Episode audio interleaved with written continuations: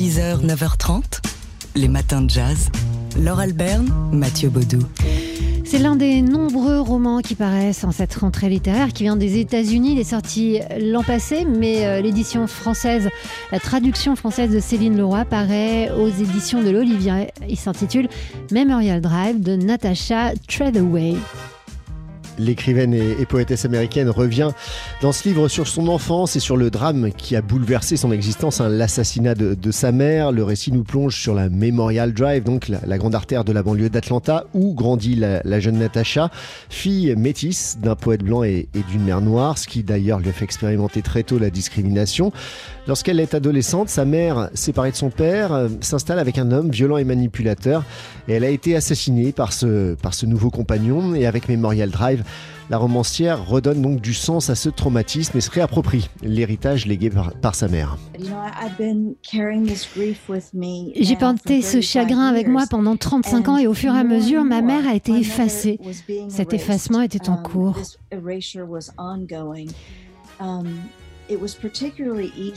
Et pourquoi bah Parce qu'il était particulièrement facile pour les gens de tracer une ligne directe entre mon père et moi, parce que mon père était poète comme moi, comme je le suis devenu.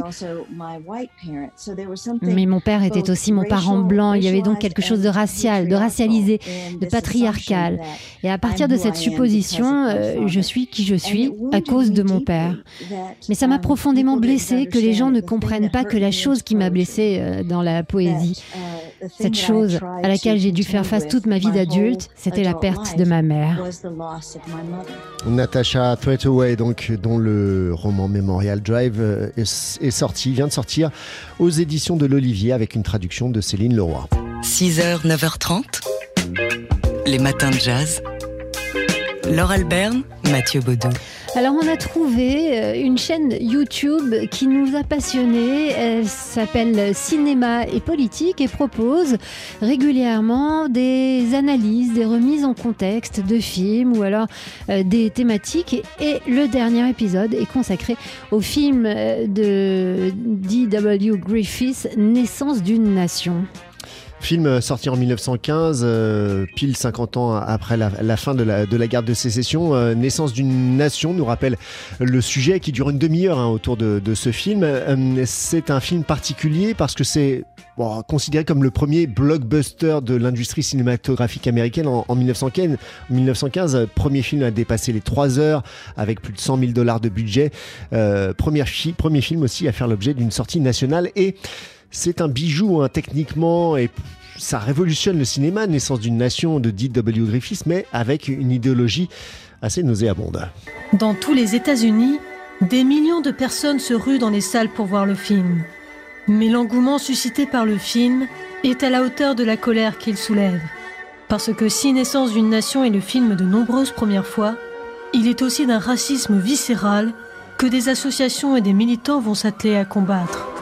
Et donc c'est euh, ce, cette analyse, cet œil euh, sur, sur ce film qui va être le, fil rouge hein, de ces 30 minutes d'émission. Oui, notamment euh, à propos de, bah, de la place occupée par le Ku Klux Klan dans, dans ce film Naissance d'une nation qui est présenté comme bah, une structure d'ordre face au chaos qui, que représenterait la, la communauté noire américaine. Voilà, pour euh, tout savoir sur Naissance d'une nation, les conditions de, de sa sortie à l'époque, euh, les, les manifestations devant les salles de cinéma, vous pouvez aller sur cette chaîne YouTube Cinéma et Politique. 6h, 9h30, les matins de jazz sur TSF Jazz. Alors Mathieu, on va jouer un petit jeu, je sais que vous aimez ça. Qu'est-ce qu'on écoute?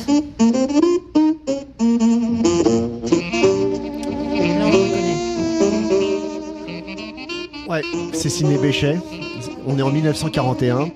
Et c'est le premier enregistrement multipiste de l'histoire. Il est sur tous les instruments, d'ailleurs, c'est lui qui joue tous les instruments, Ciné Béchet, euh, sur cet enregistrement. Et euh, bah, ce premier enregistrement multipiste, ça vient contredire une légende. Et euh, cette légende, c'est que c'est le guitariste Les Paul qui a inventé cette technique. Alors Les Paul, on l'écoute tout de suite. C'est la piste 3, hop, en direct sur TSF Jazz.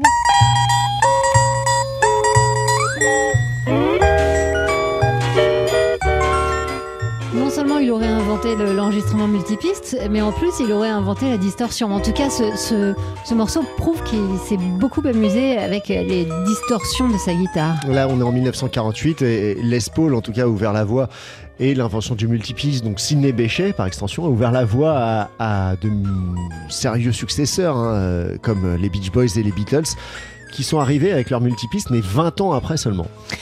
Les Beatles, d'ailleurs, on les entend sur cet enregistrement dont on parle, un disque qui, à force de curiosité, devient un véritable blind test. On trouve Buddy Holly qui chante avec lui-même, Georges Brassens avec son Pygmalion, Patachou, Lynn Renault qui susurre le mot sexe sur tous les tons, Johnny Cash qui a remplacé son batteur par un billet euh, d'un dollar. sur Ouais, c'est une version de Walk the Line. Il y a Henri Salvador aussi qui chante When the Saints Go Marching en français avec l'orchestre de son copain Quincy Jones. Tout ça, c'est à écouter dans Blind Test, enregistrement insolite et surprenant 1941-1962 qui est sorti chez, Fré- euh, chez Frémo et Associés. oui. Voilà, c'est ça qu'on remerciera assez jamais hein, d'aller fouiller euh, dans le répertoire du jazz. Vous entendez là, n'est-ce pas? Énervé. Hein. En 48. Euh, c'est vraiment un régal. hein. C'est à, à écouter, euh, à, à- à partager entre amis, parce que c'est un jeu. Mais euh, si vous êtes tout seul, ça marche aussi. Et puis vous pouvez, comme nous, vous plonger dans le, dans le livret hein, pour euh, Ah bah, oui. tout savoir de Vous ces les enregistrements. infos. Les matins de jazz.